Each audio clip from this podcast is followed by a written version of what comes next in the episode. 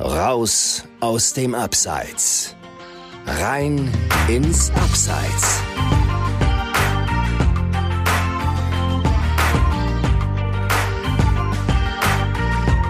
Moin aus dem Abseits.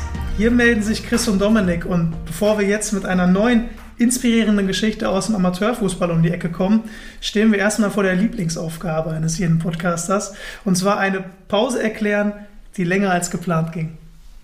Hallo Chris. Moin Dominik. Äh, du sitzt natürlich wie immer neben mir. Ähm, sollen wir den guten alten Münzwurf entscheiden lassen, wer jetzt hier erklärt, warum und wieso es so lange gebraucht hat, bis wir heute mit der nächsten Folge um die Ecke kommen? Ich würde sagen, keep it simple. Aus einem Monat Winterpause wurden ungeplant zweieinhalb und dafür klingelt es jetzt genauso oft hier im Floskelschwein. Alles klar, ja, da wir ja sonst einen Fünfer pro Floskel raushauen, wären es also 12,50 Euro. Ein, äh, ja, diesmal krummer Betrag. Äh, Deal, würde ich sagen. Auf jeden Fall. Ähm, an dieser Stelle sei auch nochmal an das Spendenziel dieser Staffel erinnert. Die Stiftung Deutsche Depressionshilfe.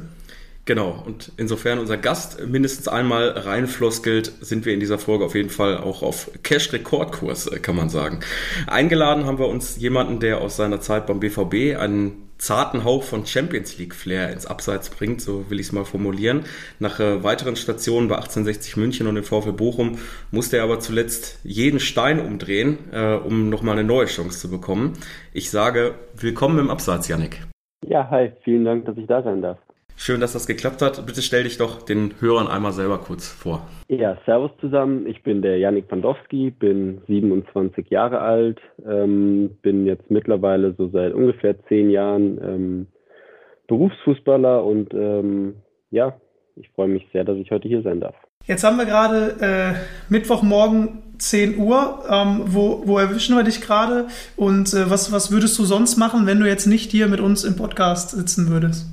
Ja, also gerade bin ich ähm, in meinem Apartment in Steinbach-Heiger, also direkt in Heiger. Ähm, wir haben noch ein bisschen Zeit, bis es nachher zum Training geht und ähm, ja, normalerweise wäre ich jetzt wahrscheinlich noch beim Frühstück. Okay, also äh, relativ ein, ein später Frühstücker, aber wie man es wie man's, äh, wie man's, äh, nehmen möchte, ne? Ja. Ich glaube, für die einen wäre es wahrscheinlich ein frühes Frühstück, für mich wäre es ein spätes Frühstück. Ähm, Für mich wäre es äh, normales Frühstück.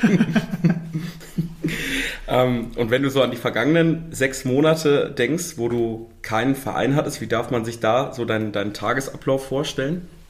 Ja, grundsätzlich ähm, ist es natürlich für einen Profifußballer einfach was, was Ungewohntes, dass man jetzt nicht diese klar strukturierten, vorgegebenen Abläufe hat. Dass es jetzt heißt, keine Ahnung, 9 Uhr bist du da, 10 Uhr hast du Training, dann hast du Mittagessen, dann hast du eine Stunde Zeit, dann fährst du wieder zum Training, dann bist du fertig. Ähm, sondern das ist einfach alles ähm, ja, komplett eigenverantwortlich gewesen. Also ich habe mir meinen Tag im Prinzip äh, geplant, was ich, was ich vorhabe. Ähm, und ja, wenn es dann natürlich mal 10 Minuten, 15 Minuten, 30 Minuten später wurde, ähm, dann, dann war das halt so. Und das muss ich sagen, habe ich aber schon auch genossen, einfach ähm, ja dieses Eigenbestimmte und nicht ähm, alles genau vorgeschrieben zu bekommen. Auch wenn natürlich auf der Kehrseite ähm, das in vielen Punkten dann noch nicht so einfach war. Ja, absolut. Und ähm, an der Stelle muss man ja auch sagen, es geht ja vielen Fußballern so. Ähm, ich erinnere mich da auch konkret an noch ein anderes Beispiel, Justin Eilers, äh, der äh, ja damals bei Dynamo Dresden seine beste Zeit hatte, Torschützkönig in der dritten Liga geworden ist, ähm, dann zu Werder Bremen in die Bundesliga gewechselt ist und dann fing die Seuche an. Nur noch Verletzungen über Jahre hinweg. Dann habe ich auch häufiger mit ihm gesprochen. Er hat sich immer wieder versucht zurückzukämpfen. Dann kam wieder eine Verletzung, dann wieder mit Personal Trainer, äh, Trainer zu, zusammen ähm, zurückgekämpft, auch manchmal alleine sich fit gehalten. Ähm, das braucht unglaublich viel Kraft dann auch, ne? Definitiv, ja. Also Verletzungen, weiß ich nicht, werden wir vielleicht noch darauf zu sprechen kommen, habe ich auch schon die eine oder andere mitgemacht oder mitmachen müssen. Und ähm, ja, jetzt gerade in den vergangenen sechs Monaten natürlich, das ist alles komplett irgendwie auf Eigenbasis passiert und ähm, ja, hätte ich keinen Bock gehabt und wenn ich trainieren gegangen, dann äh, hätte mir auch keiner gesagt, das ist falsch oder richtig oder ähm, hätte mich da irgendwie für getadelt. Und ähm, ja, das ist im Prinzip dann alles ähm, zurückzuführen auf die Eigenmotivation, weil sonst hätte das äh, nicht funktioniert. Wie war es denn bei dir? Also hattest du denn mal ähm, den Moment, wo du, wo du auch gesagt hast, okay, ähm, ich, ich brauche hier auch gegebenenfalls einen Plan B oder war dir immer klar, es ist jetzt halt so, ich, ich, ich habe viele Verletzungen und äh, ich schaffe es trotzdem zurückzukommen. Ähm, wenn du jetzt auf die Verletzung anspielst, ähm, da gab es für mich eigentlich immer nur die Option zurückzukommen, weil ähm, man einfach nicht so wirklich die Zeit hat, finde ich, darüber nachzudenken. Also es passiert diese Verletzung und dann geht dieser komplette Mechanismus los. Also Verletzung passiert, du läufst zum Arzt, es werden Pläne besprochen, du lässt dich womöglich operieren. Ähm, und ab da bist du einfach sofort in dieser Reha-Schiene drinne und äh, versuchst einfach so gut wie möglich, so schnell wie möglich, je nachdem, ähm, zurückzukommen. Und ähm, ja, wenn du dann irgendwie Momente hast, wo du mal durchatmen kannst, ähm, dann gibt es natürlich die Gedanken, ähm, ob es funktioniert, auch, weiß ich nicht, wenn du zum Beispiel mal irgendwie schlechte Reha-Einheiten hast oder mal es ein, zwei, drei Wochen nicht vorangeht. Ähm, natürlich gibt es dann diese Gedanken. Natürlich beschäftigt man sich dann auch irgendwo mit anderen Möglichkeiten. Aber trotzdem ist man so einfach in diesem Konstrukt äh, der Reha, sage ich mal, gefangen und ähm, ja, sieht einfach zu, dass man schnellstmöglich zurückkommt. Jetzt hat der Chris eben einen interessanten Vergleich gebracht mit äh, Justin Eilers, den denke ich eine Menge Hörer kennen. Ähm, der einzige Unterschied ist natürlich, Justin Eilers war Stürmer, wo logischerweise oft äh, rapide umgehauen oder gestoppt. Äh, und äh, bei unserem Gast hier, beim Yannick, äh, der ist ja eigentlich selber Verteidiger und für das äh, berühmte Wegflexen zuständig, sage ich mal. Ähm, nimm uns mal mit, in, in welcher Saison fing das denn wirklich äh, an mit diesem Verletzungspech, mit dieser Seuche, dass du quasi ja von einer Verletzung in, äh, und Reha in die nächste gestolpert bist? Ja, ähm, ein Jahr kann ich euch jetzt gar nicht genau sagen. Das war auf jeden Fall meine zweite Saison bei 1860 München, ähm, wo ich in der Vorbereitung irgendwie als Problem im Fuß hatte, ähm, dann noch irgendwie einen Schlag bekommen habe und dann hieß es irgendwann, okay, ist ein Ermüdungsbruch im Naviculare im Fuß. Und ähm, ja, konnte ich mir im Prinzip gar nicht so viel drunter vorstellen, weil das jetzt nicht so eine handelsübliche Verletzung ist. Ähm, ja, es hat sich aber gezeigt, dass sich so eine Verletzung dann brutal lange hinzieht. Ich glaube, ich habe sechs, sieben Monate gebraucht, um wieder auf dem Platz zu stehen. Ähm, habe mich dann so ein bisschen mit einem Spiel über die Amateure ranführen lassen, durfte dann auch in Duisburg wieder, wieder spielen mit den Profis und habe aber im Spiel schon gemerkt, okay, scheiße, du hast immer noch Schmerzen im Fuß und der ist nicht vernünftig und ähm, habe dann nach dem meinem ersten Spiel im Prinzip das nochmal checken lassen, nochmal ein Bild gemacht und dann hieß es dann, okay, das ist genau dieselbe Verletzung von vorne. Beim ersten Mal war es praktisch von unten reingebrochen, dann wurde es verschraubt und dann ist es von oben reingebrochen. Ja, und dann wusste ich im Prinzip, jetzt hast du den ganzen äh, Mist genauso nochmal vor dir. Und der Weg wird definitiv eher schwerer, als dass er leichter wird. Da fühlt man sich wahrscheinlich auch so ein bisschen wie im falschen Film. Ne? Also ich muss ich muss sagen, ähm, ich hatte mit, mit Anfang 20 äh, einen Kreuzbandriss. Das, das hat mir schon gereicht als, als die eine äh, schwere Verletzung. Ich meine, ich habe jetzt nicht so gespielt wie du. Bei mir hat es nur für die Bezirksliga gereicht. Aber trotzdem, also bis, bis ich Anfang 20 war, ich, ich hatte nicht mal irgendwie mal eine Prellung oder so. Also ich war nie verletzt. Ich hatte, von, von jetzt auf gleich war dann eben Kreuzbandriss, In- und Außenmeniskusriss, vorher nie was gehabt, nicht mal eine Zerrung oder so. Ähm, und von da an fing es dann an, immer mal so kleinere Wehwehchen zu haben. Also dann kamen dann äh, auch Muskelverletzungen, wo man auf einmal äh, bei dem Sprinten Zwicken hatte, obwohl man sowas vorher nie hatte. Ähm, das ist dann manchmal schon komisch, ne? dass das dann so äh, nach einer Zeit, wo man eigentlich gedacht hat, man ist überhaupt nicht verletzungsanfällig, äh, von jetzt auf gleich anfängt und auch gar nicht mehr aufhört. Ja, also ich, ich stimme dir zu. Ich sage immer, wenn es einmal mit den Verletzungen anfängt, ist man so ein bisschen in so einem Teufelsrad gefangen und ähm, ja, einfach wieder rauszukommen ist brutal schwer. Ähm, ich kenne natürlich da auch andere Jungs, die die Problematik haben. Ähm, ja, und ob man dann zu früh anfängt, ob es vielleicht doch nicht 100% ausgeheilt ist, du ein bisschen falsch belastest ähm, oder wie, wie es dann auch immer kommt. Ähm, ja, dann folgt leider oft äh, eins auf das andere und da aus dieser, ja, aus diesem Teufelsrad auszubrechen, ist wirklich echt nicht so einfach. Da fällt mir ein, Chris, wir hatten hier auch mal äh, jemanden zu Gast, der äh, Kevin Scheithauer, der war ja auch sehr, sehr gebrandmarkt äh, mit, mit Verletzungen. Der hat dann aber irgendwann gesagt, okay, äh, ich, ich brauche jetzt halt den, den Plan B, äh, ist dann Immobilienmakler geworden ähm, und äh, kickt jetzt auch nur noch so in der Bezirksliga einfach zum Hobby Genau, oder in der Landesliga. Oder in der Landesliga war es, glaube ich, ja, genau. Ja. Ähm, und äh, ja, bei dir, Yannick, ist jetzt so, dass du weiterhin daran glaubst, dass du vielleicht auch nochmal nach oben kommst äh, über die Regionalliga. Ähm, erklär uns mal, was, was lässt dich daran glauben, dass du da nochmal hinkommst, wo du schon mal warst? Ähm, eigentlich ist das ganz kurz zu sagen, meine Qualität, meine sportliche Qualität. Ähm, ich weiß, dass ich in diesen höheren Ligen spielen kann. Das habe ich schon oft genug unter Beweis gestellt. Und ähm, ja, ich habe mir einfach in der Zeit jetzt auch gesagt, es wäre schade, wenn ich das jetzt ähm, mit der schlechten Saison in Unterhaching so belasse. Ähm, und ich möchte einfach nochmal noch mal oben anklopfen und ähm, jetzt zu sagen, ich müsste es nochmal irgendwem oder mir beweisen, dass ich auf dem Niveau spielen kann, würde ich nicht mal sagen. Ähm, ich möchte es einfach zeigen, weil ich weiß, dass es so ist wie du sagst, du, du weißt, dass es so ist und oben, geklopft, oben angeklopft hast du ja auch schon. Also du hast ja damals beim, beim BVB äh, eben auch mit den Profis trainiert ähm, und äh, hast das viele, viele ähm, Spiele auch, auch mitbekommen und warst ganz nah dran eben an, an der Profikarriere. Und ich, ich meine, wenn man das halt schon im, im jungen Alter sieht und auch merkt, okay, da geht was, dann will man das natürlich auch so lange wie möglich versuchen. Ne? Definitiv. Also ich denke, es wäre utopisch, jetzt nochmal bei mir von der ersten Bundesliga zu sprechen. Dafür ähm, ja, bin ich wahrscheinlich mittlerweile auch zu alt. Ähm, aber ich hatte ja danach auch Stationen in der zweiten und dritten Liga und ähm, weiß einfach, dass ich, dass ich das Niveau habe. Ähm, dass da natürlich auch harte Arbeit dazu gehört, ist auch klar. Ähm, und dass auch ein bisschen Glück dazu gehört, ist auch klar. Ähm, aber ja, dieses äh, Wissen, dass das funktioniert, ist, ist einfach in meinem Kopf da.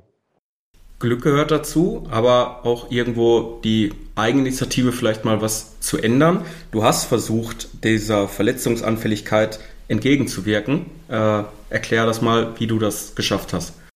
Genau, also ich habe, wie gesagt, ich war ja irgendwie vom Gefühl her in diesem Rad gefangen. Ähm, du bist von einer Verletzung in die andere. Du hattest mal Monate, wo es besser lief, ähm, Monate, wo es wo relativ schnell wieder das eine auf das andere gefolgt ist. Und ähm, ich habe mir dann, da war ich in Unterhaching, ähm, hatte nach meiner, also da war meine Kreuzbandverletzung schon zwei, drei Jahre ungefähr her. Und ähm, es ging nur darum, nochmal ein kleines Stück am Meniskus machen zu lassen, weil sich das immer eingeklemmt hat. Ähm, und vor der OP habe ich mir dann gesagt, okay, jetzt machst du irgendwie einen klaren Cut, du musst irgendwas verändern. Und ähm, habe dann halt versucht, meine Ernährung umzustellen. Ähm, genau, und ernähre mich heute im Prinzip äh, komplett vegan und ähm, bin bisher in der Zeit auch echt gut damit gefahren, muss ich sagen.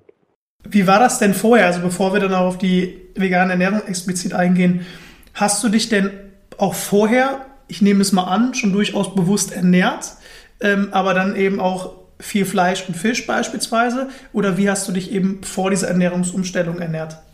Also ich war schon immer ein Spieler, der sich äh, mit Sachen auseinandergesetzt hat und bei mir war es nie so, dass ich, keine Ahnung, viermal die Woche zu McDonald's oder Subway gelaufen bin, ähm, sondern ich habe schon versucht, ähm, vernünftig zu essen ähm, und ausgewogen. Und es war aber trotzdem so, dass ich schon extrem viel äh, tierische Produkte und vor allen Dingen Fleisch gegessen habe ähm, ich habe mindestens zweimal am Tag warm gegessen und eigentlich gab es äh, bei jeder Mahlzeit Fleisch oder Fisch bei mir, ja. Da sind wir uns tatsächlich ähnlich, würde ich sagen. Also ich habe auch äh, früher sehr viel, sehr viele Fleischprodukte konsumiert.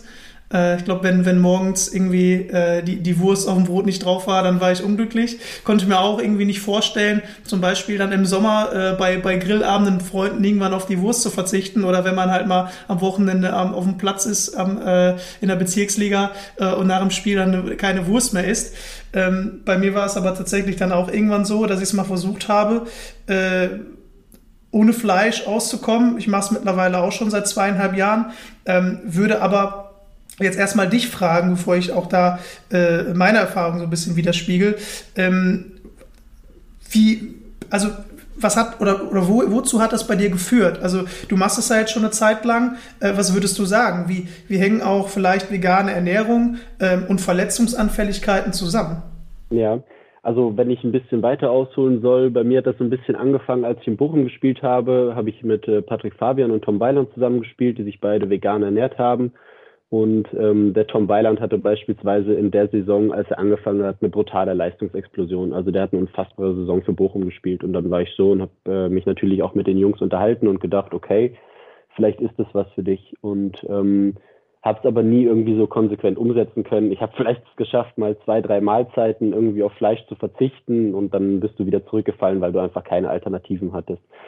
Und ähm, ich hatte dann, als ich nach Unterhaching gegangen bin, auch den Vorteil, dass ich in einer WG gewohnt habe, wo sich viele Leute vegan ernährt haben, die mir dann einfach super viele Gerichte gezeigt haben und ähm, ja, wo dieses Fleischdenken so ein bisschen, also bei mir war es hauptsächlich Fleisch, wo das so ein bisschen zurückgegangen ist. Und ähm, nachdem ich dann ähm, die Ernährung umgestellt hatte, war ich ja dementsprechend sofort in der Reha, weil ich es halt zu einer OP umgestellt habe. Und ähm, ich muss sagen, dass das für mich so bisher meine einfachste Reha war. Und ähm, ich habe immer das Gefühl gehabt, ich habe überhaupt gar keinen Muskelkater. Also ähm, der Reha-Trainer konnte im Prinzip mit mir machen, was ich wollte. Ich konnte das Pensum brutal mitgehen, ähm, hatte viel, viel kürzere Regenerationszeiten und war nie zu Hause und hatte so das Gefühl, okay, heute geht muskulär gar nichts mehr, sondern ich hatte immer das Gefühl, dass äh, ich gut dastehe und den nächsten Tag einfach wieder frisch da war und ähm, ja, top motiviert wieder arbeiten konnte. Ähm, sowohl körperlich als auch ähm, geistig, weil du einfach ausgeruht warst.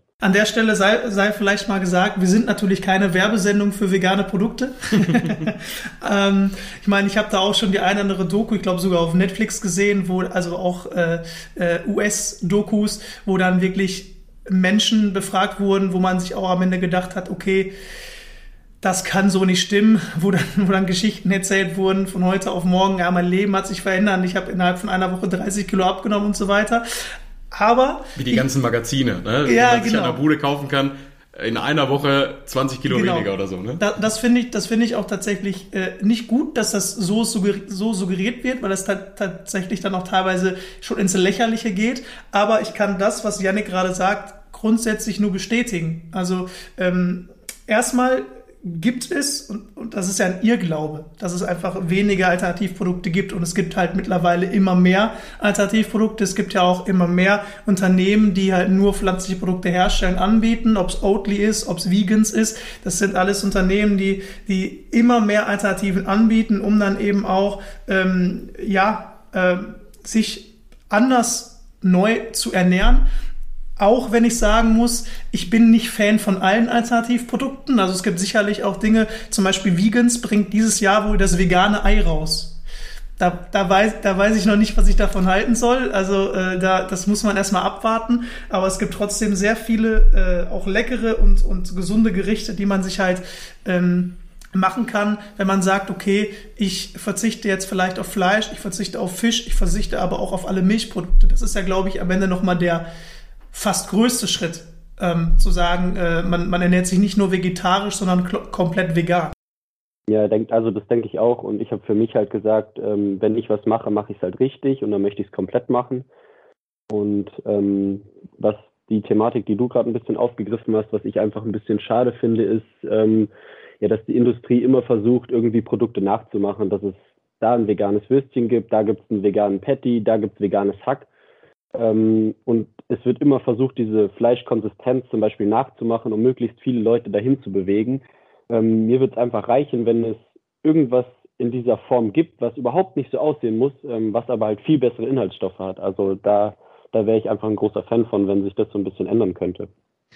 Das ist ja auch tatsächlich eigentlich gar nicht notwendig, weil es eben auch schon so viele Produkte gibt, die jetzt nicht unbedingt als, als Fleischersatz dienen. Also nehmen wir mal das Beispiel Burger Patties. Ne? Da gibt's ja diese, sagen wir mal, sehr ja, künstliche, also diese, diese, sagen wir mal, auch nicht unbedingt appetitlich aussehenden Patties äh, ähm, von, von Wonder Burger, äh, die vielleicht ganz okay schmecken, aber da ist es dann am Ende vielleicht doch eher äh, ja, äh, Chemie, als, als es wirklich gesund ist. Ähm, Habe ich zumindest das Gefühl, da greife ich dann doch lieber zu, ähm, weiß ich nicht, äh, Süßkartoffel-Patties, äh, Brokkoli-Patties, was es auch, was es auch nicht alles gibt, weil, weil da, äh, weil am Ende schmecken die besser und die sind wahrscheinlich auch viel gesünder. Definitiv, ja, das sehe ich ganz genauso, muss ich sagen. Ja. Ich würde dann an der Stelle gleich noch den, äh, den Wöhner anfügen. Der vegetarische Döner ist, glaube ich, im Moment in Berlin das, das, das fancy Produkt schlechthin.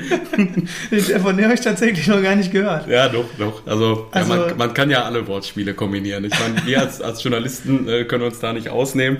Du hast aber auch gerade gesagt, Chris, ja, wir sind keine Werbesendung Sendung für äh, vegetarische Produkte oder vegane Produkte, aber es ist im Fußball mittlerweile auch einfach ein Riesenthema. Ne? Also das kriegen viele vielleicht gar nicht so mit. Äh, es gibt mittlerweile sehr viele Trainer, äh, auch äh, außerhalb von Thomas Tuchel, die irgendwo hingehen und einen strikten Ernährungsplan äh, umsetzen, vielleicht auch einen eigenen Koch mitbringen.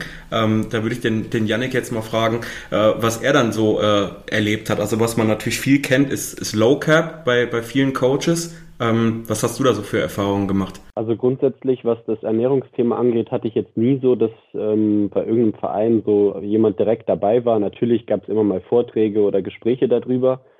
Und ähm, es ist aber schon so, dass viele Jungs super reflektiert sind und irgendwie Sachen ausprobieren und ähm, keine Ahnung, von glutenfrei über vegan, Paleo, Low Carb, da hast du irgendwie in jeder Mannschaft schon mal irgendeinen Spieler mitgekriegt, der, der was ausprobiert hat. Und äh, jetzt hatte ich gerade Thomas Tuchel angesprochen. Hast du den in deiner BVB-Zeit noch mitbekommen? Du warst dann auch ausgeliehen an 1860? Nee, also von, von Tuchel habe ich gar nichts mitbekommen, außer dass ich äh, ab und zu halt mal zu Jungs Kontakt hatte, die unter ihm gespielt haben ähm, ein paar Geschichten gehört habe, aber selber war ich jetzt äh, unter ihm nicht dort, nein. Ja, also man hört ja sozusagen auch, dass sich äh, eben dieser Stil dann auch je nach sportlichem Erfolg auch ein bisschen abnutzt. Ähm, ich, mir, mir fällt da immer dieses DFB-Pokalfinale gegen, äh, gegen Bayern München ein, wo ja dann eigentlich jeder zweite Spieler mit Krämpfen äh, irgendwo äh, auf sich über den Rasen geschleppt hat und dann am Ende noch nicht mal mehr einen vernünftigen Elfmeter schießen konnte. Und es gibt ja dann auch Ernährungsexperten, die sagen, Low Cap wäre falsch. Ähm, wie ist da deine Meinung?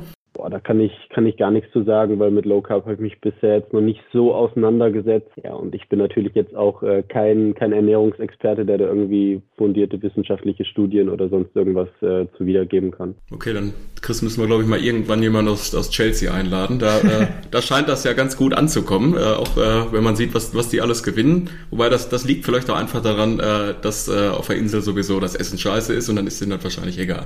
Ja, ja, aber das ist, das ist ja auch nun mal ähm, die, die heutige Zeit. Also wird sich, wird sich mehr mit, mit solchen Dingen beschäftigt. Ich glaube, äh, wenn wir jetzt äh, in, in dieser Runde mit Mario Barca sprechen würden, der würde die Augen verdrehen und sagen, mein Gott, zünd dir eine Kippe an, trink ein Bier, bevor du auf den Platz gehst. aber ähm, zum, zum Thema zurück. Also äh, ich, ich kann das auch ähm, insofern bestätigen. Also ich habe ich hab das Glück, dass ich grundsätzlich wenig, wenig krank bin, Dominik. Du kannst, du kannst das bestätigen. Aber es gab dann doch schon, schon die eine oder andere Phase in der Vergangenheit, wo ich dann doch mal länger äh, gekränkelt habe ähm, und, und vielleicht auch verletzt war. Und, und seitdem ich jetzt eben die, auch die Ernährungsumstellung gemacht habe, ist das deutlich weniger geworden. Ich war jetzt in den letzten zwei Jahren, zweieinhalb Jahren äh, nicht einmal krank, außer die zwei Wochen, in denen ich Corona hatte. Aber ich glaube, das hat dann weniger damit zu tun gehabt, wie ich mich ernährt habe. Ähm, von, von dem her äh, kann, ich, kann ich das nur so, so bestätigen. Und dass ich mich irgendwie auch, auch fitter fühle, würde ich auch sagen. Ähm, am Ende äh, will ich aber auch nochmal betonen, also wir wollen ja sicherlich nicht sagen, äh, es, gibt nur den einen Weg, ernährt euch alle vegan. Äh, am Ende geht es nur darum zu sagen, es gibt eine Alternative und die ist auch durchaus gut. Und es macht auch Sinn, sich mal damit zu beschäftigen und vielleicht auch mal aus der Komfortzone herauszugehen und mal was Neues auszuprobieren. Ähm, und da beziehe ich mich jetzt auch nicht nur auf die Ernährung. Jetzt äh, bleibt dann auch die Frage offen, äh, wahrscheinlich viele Hörer sich jetzt stellen, äh, Janik, gibt es denn trotzdem noch einen Cheat Day? Ähm, also einen klassischen Cheat Day gibt es bei mir nicht. Ähm, ich sage euch ganz ehrlich, also wenn ich jetzt mal, keine Ahnung, nach dem Spiel Bock auf ein Kinder Bueno habe, dann esse ich das auch. Also so, so komplett strikt bin ich dann nicht, was das angeht. Oder ähm, ja, wenn meine Freundin dann doch ausnahmsweise mal irgendwas mit Käse überbacken hat, ähm, was wir natürlich äh, weitgehend versuchen äh, nicht zu machen. Ähm, so was, was Fleisch angeht zum Beispiel bin ich schon relativ strikt, muss ich sagen. Ich ernähre mich jetzt seit zweieinhalb äh, Jahren vegan, habe in der Zeit zweimal Fleisch gegessen. Das war jeweils zweimal am Heiligen Abend ähm, weil ich meiner Mama einfach den Gefallen tun wollte, dass sie sich an dem Tag nicht noch irgendwie Stress um irgendwie was anderes für mich machen muss. Ähm, Der Klassiker.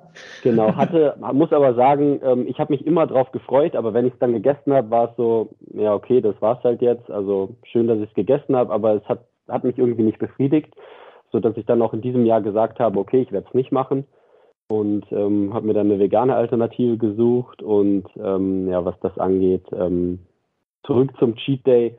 Ähm, ja, wie gesagt, diesen klassischen, diesen klassischen habe ich nicht, aber es gibt halt schon immer mal Ausnahmen bei mir, was, ähm, ja, wie gesagt, irgendwelche kleineren Sachen angeht. Ja, Weihnachten hast du angesprochen, das lief bei uns zu Hause dies Jahr auch äh, ähnlich. Äh, meine beiden Schwestern kamen nach Hause, die sind auch äh, auf äh, vegan und äh, dann haben die auch äh, für die ganze Familie einmal ein veganes Menü gekocht, was auch durchaus äh, sehr lecker war. Ja, ähm, vielleicht abschließend noch, noch zu der Cheat Day-Thematik. Ähm, es gibt ja, gibt ja bestimmt viele, viele, die sagen, okay, ich äh, werde jetzt äh, mich vegetarisch oder vegan ernähren, aber einmal im Monat muss Fleisch sein. Ähm, und das ist ja auch vollkommen in Ordnung, das ist ja jedem selber überlassen. Äh, bei mir ist es aber tatsächlich auch so, dass ich, dass ich äh, ähm, da einmal den Cut gemacht habe und gemerkt habe, okay, ich vermisse es nicht, also brauche ich es auch nicht.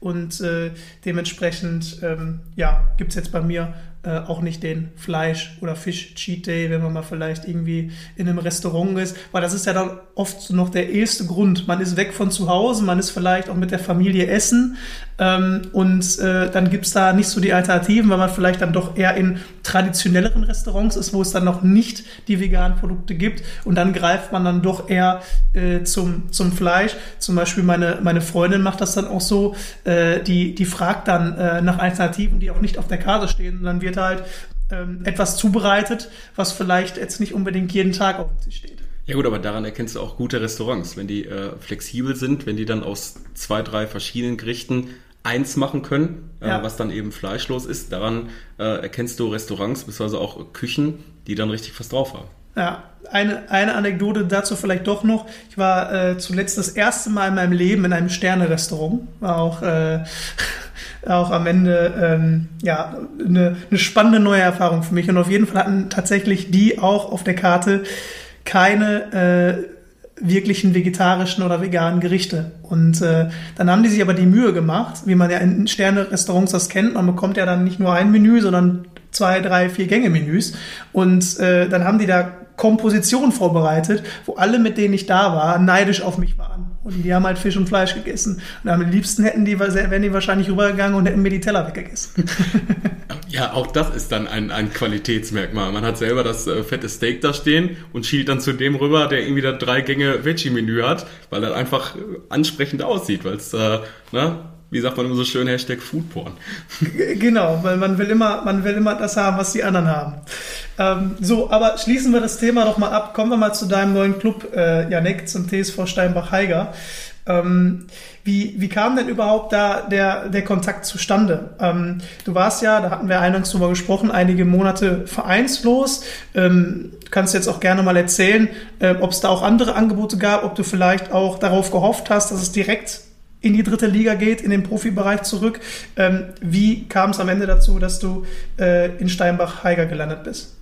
Ja, also grundsätzlich ähm, war die Situation so ja, dass ich ähm, in Unterhaching, warum auch immer, in dem letzten halben Jahr nicht mehr spielen durfte, obwohl ich gesund war ähm, und gute Trainingsleistungen gebracht habe und ähm, dass es mir dann schon klar wird, dass es ähm, für den Sommer relativ äh, schwer wird, beziehungsweise nicht einfach wird, was zu finden ähm, weil dass es am Ende dann so schwer wird, damit habe ich nicht gerechnet. Ähm, hatte im Sommer schon einige Anfragen, ähm, hatte einen guten österreichischen Erstligist, was sich dann leider zerschlagen hat. Ähm, hatte zwei, drei Möglichkeiten auch äh, bei guten Regionalligisten zu unterschreiben, habe aber zu dem Zeitpunkt dann im Sommer für mich gesagt, ähm, dass ich aktuell den Schritt in die Regionalliga noch nicht machen möchte ähm, weil ich schon ähm, dadurch, dass die Gespräche in Österreich relativ weit waren, ähm, schon eher in dem Regal gesucht habe, muss ich sagen.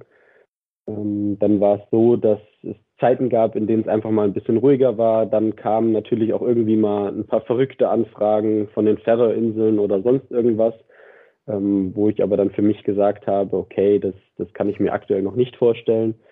Und ähm, ja, dann ging es halt zum Winter hin, ähm, wo auch wieder zwei, drei Sachen Richtung aus der Regionalliga kamen, aber eher dann von unteren Regionalligisten, wo ich dann gesagt habe, pff, also da müsste ich schon ähm, ja, zweimal schlucken, wenn ich, wenn ich das mache. Und ähm, ja, zu Steinbach hatten wir schon ein bisschen länger Kontakt. Ähm, und es war dann am Endeffekt so, dass wir gesagt haben, okay, wir beide Seiten, wir gucken uns das mal an, dass ich mal äh, ein paar Tage hinfahre, ein paar Tage mittrainiere dass der Verein von mir ein Bild bekommt und ich einfach vom Verein. Und ähm, ja, am Ende vom Tag haben dann beide Seiten gesagt, ähm, dass wir das machen und ähm, dementsprechend habe ich bis Saisonende unterschrieben. Ich würde jetzt einfach mal behaupten, dass du dich dann auch als, als jemanden bezeichnen würdest, der, der doch eher den Verein sucht, äh, wo er ähm, ja so ein bisschen sesshaft bleiben kann und dann und dann nicht unbedingt nach einem halben Jahr wieder den Club verlassen will, weil weil äh, ja die die nächstgrößere Chance kommt. Das hätte ja zum, wäre ja zum Beispiel möglich gewesen. Also du hast jetzt das Beispiel Färöerinseln gebracht. Äh, das, wenn, wenn so eine Anfrage kommt, das ist ja irgendwo vielleicht auch spannend, weil es was ganz anderes ist. Man beschäftigt sich vielleicht kurz damit. Aber ähm, ich, ich würde jetzt, wie gesagt, sagen, äh, dass ja, ähm, so, ein, so ein Club oder auch so ein, so ein exotisches Land, das jetzt nicht unbedingt dafür bekannt ist, äh, äh, ein professionelles Fußballumfeld zu haben, äh, dann für dich auch gar nicht erst in Frage kam. Ne? Nee, also ich habe gesagt zumindest, also es gibt so ein paar Punkte, die ja einfach stimmen müssen. So entweder muss es finanziell unfassbar, ähm, unfassbar sein, dass du halt auf die anderen Punkte verzichtest. Ähm, du musst entweder eine sportliche Chance haben, du musst irgendwie vielleicht eine tolle Landschaft, eine tolle Region, eine tolle Kultur haben. Ähm, aber für mich war halt bei diesem, bei diesem Angebot keiner von diesen drei Punkten erfüllt und ähm, schon von den drei Punkten nichts erfüllt ist, dann, dann macht das für mich auch einfach keinen Sinn. Wie hast du da dich denn am Ende entschieden? Also war das wirklich eine Entscheidung, die du ganz alleine getroffen hast oder hast du da da auch äh, ähm, Freundin, Freunde, Familie, vielleicht auch Berater mit einbezogen? Hm, grundsätzlich bei allen Entscheidungen habe ich die, die genannten mit einbezogen. Ähm, ja, weil natürlich zum Beispiel meine Freunde oder meine Familie, die kennen mich natürlich auch am längsten. Ähm, wissen, was vielleicht zu mir passt, was ich machen möchte. Und ähm, ja, dass man sich da auf jeden Fall so eine Meinung einholt, ich denke, das gehört schon dazu. Und vom, von Seiten des TSV Steinbach-Heiger gab es da irgendwie Bedenken? Äh, der Club hat ja auch einen, einen neuen Trainer äh, bekommen äh, zu Jahresbeginn mit dem Ersan Palatan. Ähm, hat der dann erstmal gesagt, okay, äh, du machst jetzt äh, vielleicht zur äh, erstmal zwei, drei Medizinchecks, bevor wir uns wirklich entscheiden, bei zwei, drei Ärzten oder äh, wie lief das ab? Ja, also grundsätzlich große Medizinchecks habe ich jetzt da nicht gemacht oder nicht machen müssen.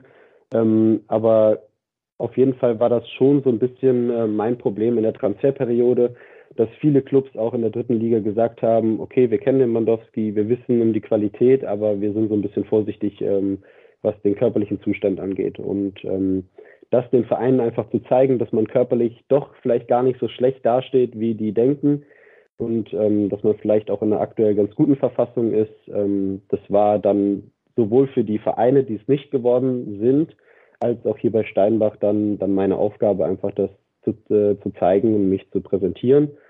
Und ähm, ja, das war einfach schon, schon ein großer Punkt. Ja, das klingt, klingt sehr gut, ähm, weil, weil ich kann mir schon vorstellen, dass ähm, ja mit, mit einer äh, gewissen Verletzungshistorie ähm, das einfach auch nicht einfach ist, dann auch einen ambitionierten höherklassigen Club zu finden. Ich, ich nehme nochmal das Beispiel Justin Eilers, also auch bei ihm äh, weiß natürlich oder wusste dann auch jeder Drittligist und vielleicht auch jeder Zweitligist, dieser Stürmer ähm, in Topform ist für uns immer eine Verstärkung. Ähm, und da kann jemand, glaube ich, auch äh, Stand heute noch so fit sein, ähm, wenn man halt sieht, wie oft und wie schwer jemand in der Vergangenheit verletzt war, dann macht man sich halt zwangsläufig darüber Gedanken.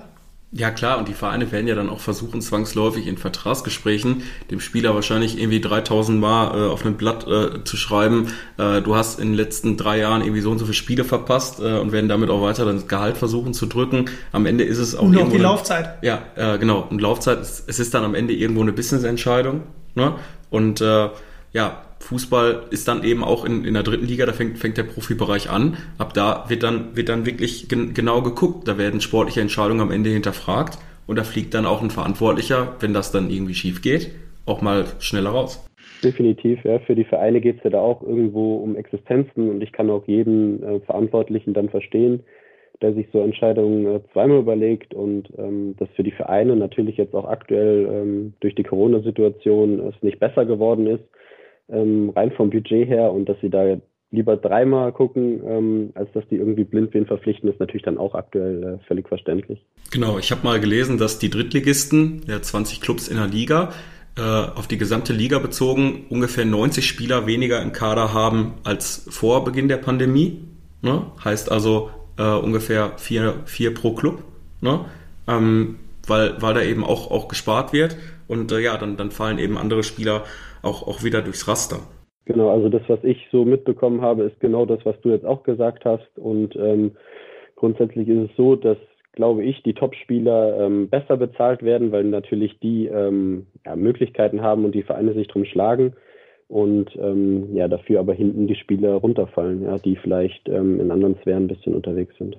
Aber deine Entscheidung ist dann auf jeden Fall ja absolut nachvollziehbar, dass du sagst, okay, ich, gehe ich doch eine Liga tiefer, um zu beweisen, ich bin fit. Äh, ich habe jetzt vielleicht auch mal äh, das Verletzungspech irgendwann mal aufgebraucht. Äh, ne? war, war genug äh, Fehlerteufel sozusagen mit im Spiel und äh, dass, dass du dann eben diese Entscheidung getroffen hast. Äh, auch da ziehe ich nochmal die Parallele. Kevin Scheithauer, der ging dann irgendwann zur U23 von Schalke 04, haben sich auch eine Menge Leute irgendwie äh, die Augen gerieben bei, bei diesem Transfer.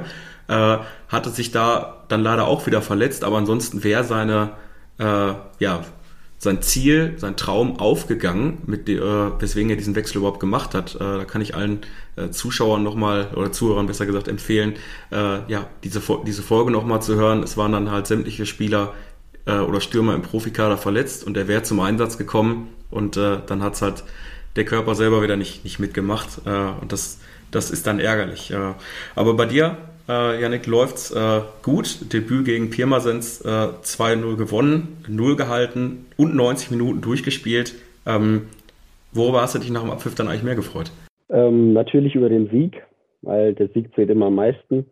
Ähm, natürlich auch darüber, dass ich äh, 90 Minuten spielen konnte, dass ich es körperlich super verkraftet habe. Ähm, ich stand jetzt nicht auf dem Platz und muss sagen, dass ich komplett müde war, sondern ich hätte da schon noch ein paar, äh, paar Reserven gehabt und ähm, ja, einfach über die, die komplette Tatsache, dass es bisher echt gut funktioniert hat. Freut uns auf jeden Fall, dass da dein Einstieg äh, bei, beim neuen Club so, so gut und erfolgreich ähm, gelaufen ist. Und was ich gerade noch, noch anfügen wollte, dieser Schritt in die Regionalliga, der wird ja oft als Rückschritt empfunden.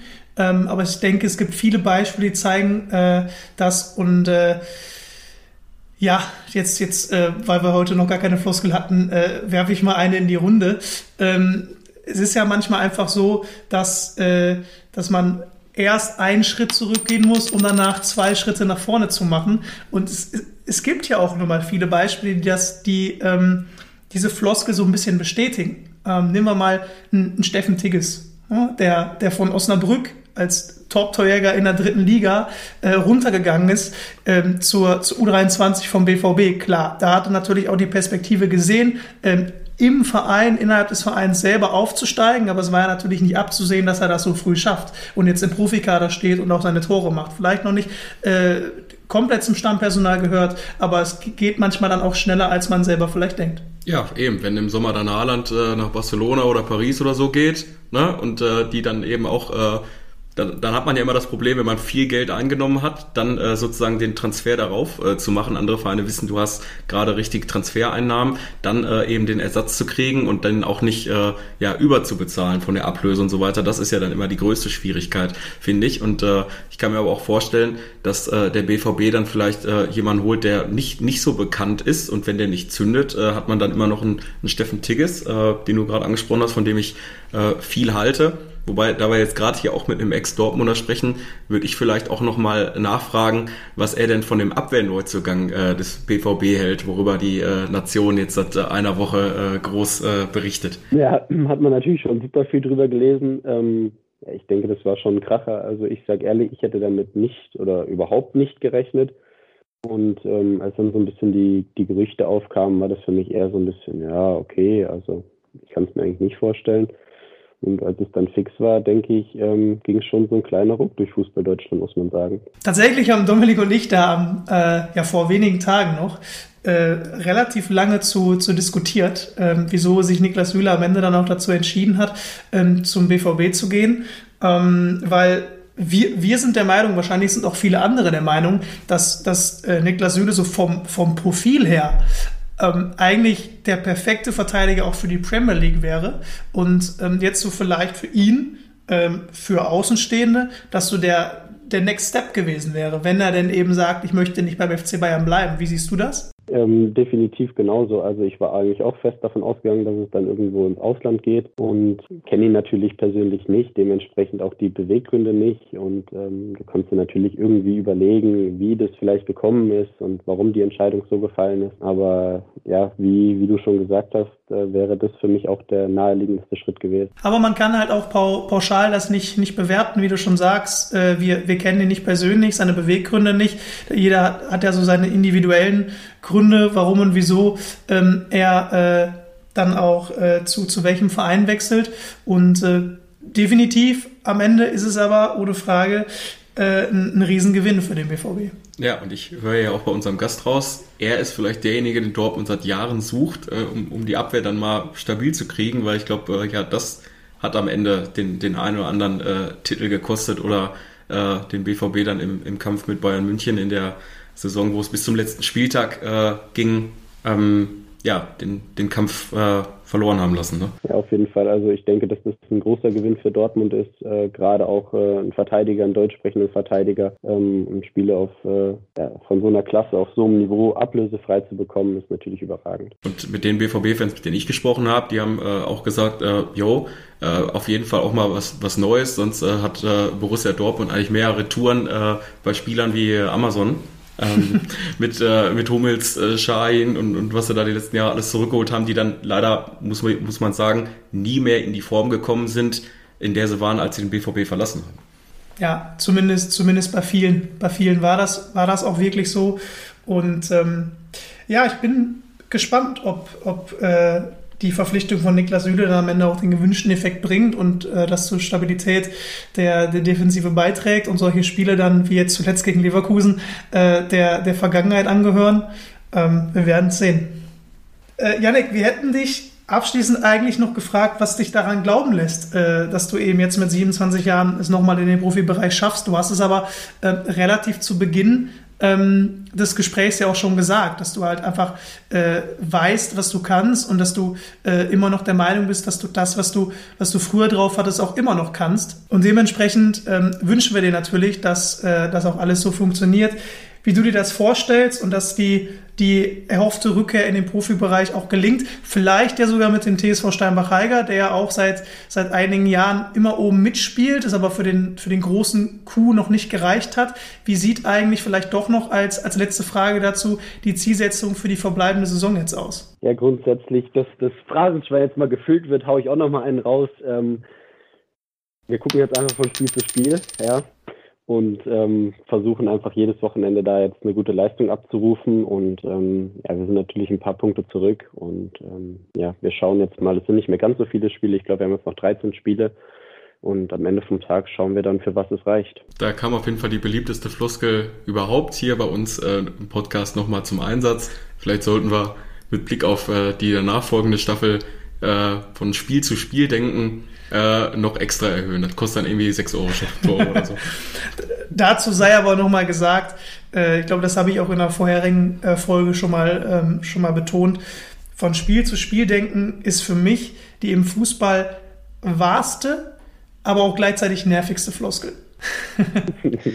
ja, ich muss sagen, wirklich, also definitiv ist es wahr, weil es bringt ja nichts, wenn du jetzt schon irgendwie vier Wochen weiter guckst und an das Spiel in drei Wochen denkst, ähm, ja, weil jedes Wochenende musst du, musst du die Leistung halt auf den Platz bringen. Definitiv. Und es, es äh, bringt einen am Ende auch nicht weiter, wenn man zu weit in Zukunft schaut, weil äh, dann wird der Fokus auf, auf etwas gelenkt, was man äh, ja kurzfristig einfach nicht beeinflussen kann. Genau, ja. Cool. Yannick, dann ähm, danken wir dir nochmal, dass du dir die Zeit genommen hast. Wünschen dir, wie gesagt, alles Gute für, für deine Zeit in, in Steinbach-Heiger und äh, drücken dir natürlich die Daumen, dass äh, du vor allem von Verletzungen verschont bleibst in den nächsten Eben, Jahren. Das, das ist, glaube ich, das Entscheidende und äh, ich denke auch, dass der eine oder andere Drittligist dann sich vielleicht doch ärgert, äh, dass er dir keine Chance gegeben hat. Denn wenn du äh, fit geblieben warst in der Vergangenheit, warst du in der, auch in der zweiten Liga, bei Bochum äh, habe ich dich dann auch ge gesehen, denke ich, ein, ein Spieler, äh, der schon äh, zur, zur oberen Hälfte der zweiten Liga gezählt hat auf dieser Position. Ja, vielen Dank für die Worte. Ich hoffe natürlich auch, dass ich gesund bleibe. Und ich hätte nichts dagegen, wenn sich der ein oder andere Drittligist dann wirklich ärgert, ja. in dem Sinne, Janik, mach's gut. Ja, wir sitzen jetzt hier wieder für unser kurzes Recap der Folge zusammen und äh, ich frage dich mal direkt, Dominik, was nimmst du aus der Folge mit? Was nehme ich mit? Wir reden ja oft darüber, ist ja fast auch schon eine Floskel, zu sagen, man muss die eigene Komfortzone verlassen. So. Und äh, Yannick hat das gemacht, indem er der, der Verletzungsanfälligkeit vorbeugen wollte und seine Ernährung umgestellt hat. Du kannst auch die Komfortzone verlassen, wenn du deine Ernährung umstellst. Ne? Äh, wer mich kennt, weiß, äh, mir fällt es wirklich sehr, sehr schwer, auf Fleisch zu verzichten. So, wenn ich es dann aber mal mache, äh, wie an Weihnachten, dann äh, sagt man sich auch, jo, wenn man es wirklich will, dann geht das auch. Genau, die Komfortzone verlassen kann ja auch als Fußballer heißen, einen anderen Trainingsplan erstellen, aber eben auch äh, die Ernährung umzustellen. Und äh, bei, bei Yannick hat das scheinbar funktioniert. Ähm, am Ende, äh, das möchte ich an der Stelle auch nochmal sagen, ähm, das haben wir auch in der Folge schon mal betont, wollen wir natürlich nicht sagen, es gibt nur den einen Weg, ihr müsst euch alle jetzt vegan ernähren. Ich, ich kann mir auch vorstellen, dass es vielleicht sogar teilweise ein wenig Placebo-Effekte sind, die dazu nochmal kommen. Man merkt, okay, man ist fitter, man ist nicht mehr so oft verletzt und dann gibt es noch mehr Motivation, das gibt einem ja noch mehr Motivation und Energie und führt dann vielleicht dazu, dass, dass man nochmal einen zusätzlichen Leistungsschub bekommt, als dass es ohnehin schon der Fall gewesen wäre. Das könnte ja vielleicht auch so sein. Das äh, würde ich nicht in Frage stellen wollen. Ich kann mir gut vorstellen, dass das so ist. Ich, ja. ich würde aber hier unser klassisches Recap, was wir sonst immer machen, an der Stelle mal kurz aufbrechen wollen. Und zwar, äh, ich kann mich an eine Anekdote erinnern, eine lustige Geschichte mit Blick auf den TSV Steinbach-Heiger. Äh, als äh, du noch in unserer ehemaligen Redaktion in Gelsenkirchen gearbeitet hast. Äh, was fällt dir dazu ein, Chris? Ich nehme an, dass du damit auf die Thomas Bredaric-Story anspielst, beziehungsweise auf eine der Thomas Bredaric-Stories. Genau, es gibt zwei, aber äh, nur eine, die auch mit dem TSV Steinbach-Heiger zu tun hat. Genau. Ähm, Dazu erstmal für alle, die vielleicht Thomas Bedaric gerade nicht kennen oder ihn nicht zuordnen können. Ähm, ehemaliger Bundesliga-Stürmer für Bayern und für Leverkusen. Äh, auch mal mit Oliver Kahn aneinander, aneinander geraten, wie, wie so mancher Stürmer damals. Ja, der berühmte Griff in den Nacken. Genau. Und ähm, Thomas Bodaric äh, wurde dann eben später Trainer und war auch Trainer beim TSV Steinbach-Heiger.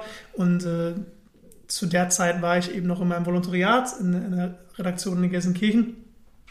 Und da haben wir eine Pressemeldung bekommen vom Verein, dass äh, Thomas Bodaric ähm, in den nächsten Tagen oder in den nächsten Wochen ähm, nicht, nicht äh, beim Team sein wird, noch nicht auf der, auf der Trainerbank äh, Platz nehmen kann, weil er eben als TV-Experte für, für die WM äh, im Einsatz ist. Ja, WM 2018 in Russland an der Stelle noch angefügt. Genau. Und äh, da wurde auch äh, nicht mehr zu geschrieben, sodass es ein paar Fragen offen blieben und äh, ja, unsere ähm, oder unser Ziel war damals auch immer, die Geschichte hinter der Geschichte zu finden. Genau. Äh, das war der Leitspruch unseres Ausbilders. Er hat gesagt, wenn andere melden, Thomas Podaric wird WM-Experte, dann müsst ihr eben tiefer ins Detail gehen. Und das hat der Chris gemacht. Und was kam dabei raus? Das habe ich gemacht. Ich habe beim Verein äh, nachgehakt und gefragt, okay, ähm, wo ist denn Thomas Bedaric jetzt genau TV-Experte? Was macht er genau? Wie lange ist er da? Äh, und ähm, ja, was, was sagen Sie dazu? Wer, wer wird auch ihn ersetzen in der Zeit. Da, wie gesagt, es blieben viele Fragen offen, deswegen war es auf jeden Fall angebracht, da mal nachzuhaken. Und äh, da habe ich dann eben von verschiedenen Stellen keine klare Rückmeldung bekommen können. Äh, Thomas Bodage selber habe ich zu der Zeit nicht erreicht. Und ähm, wir wussten halt nicht, äh, was es wirklich damit auf sich hatte. Und äh, dann bin ich nach Hause gegangen, hatte Feierabend, bin am nächsten Tag wieder in die Redaktion gekommen und das erste, was ich quasi gesehen hatte, Thomas Bodaric freigestellt beim TSV Steinbach-Eiger. Und äh, wir haben in der Redaktion natürlich dann gerätselt, warum gerade jetzt, äh, das, das macht, doch, macht doch gar keinen Sinn. Und wir haben natürlich die Verbindung hergestellt zu diesem Einsatz als TV-Experte. Äh, und ich wurde dann in der Redaktion sozusagen, äh, was natürlich nicht gestimmt hat. Aber in dem Fall wurde ich dann als der Trainerkiller äh, von Thomas Badaric dargestellt, äh, weil, weil ich da äh, zumindest sah es für uns so aus, etwas ins Rollen gebracht habe, äh, was, was vorher keiner wusste.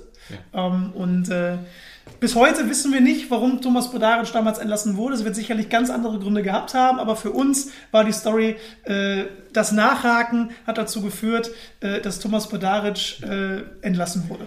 Lass uns doch zum Ziel setzen, Thomas Bodaric, wir haben ja hier noch einige Folgen äh, in der Staffel oder auch in der nächsten, mal einzuladen, vielleicht dann das Ganze mal aufzuklären Ne? Ja. Und äh, dann bin ich gespannt, wie seine Sicht der, der Dinge da sein wird. Aber wir, wir wollen auch nicht spekulieren. Wir sagen euch das, äh, was wir wissen. Äh, und das ist auf jeden Fall, dass wir uns in zwei Wochen schon wieder hören mit der nächsten Folge.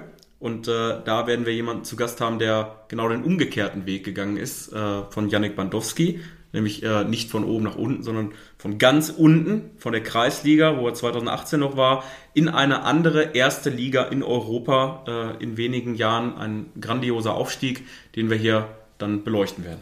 Genau, seid gespannt, aktiviert die Glocke, um keine Folge zu verpassen und äh, wartet wie immer auf den Pfiff aus dem Abseits. Macht's gut, ciao, ciao. Ciao.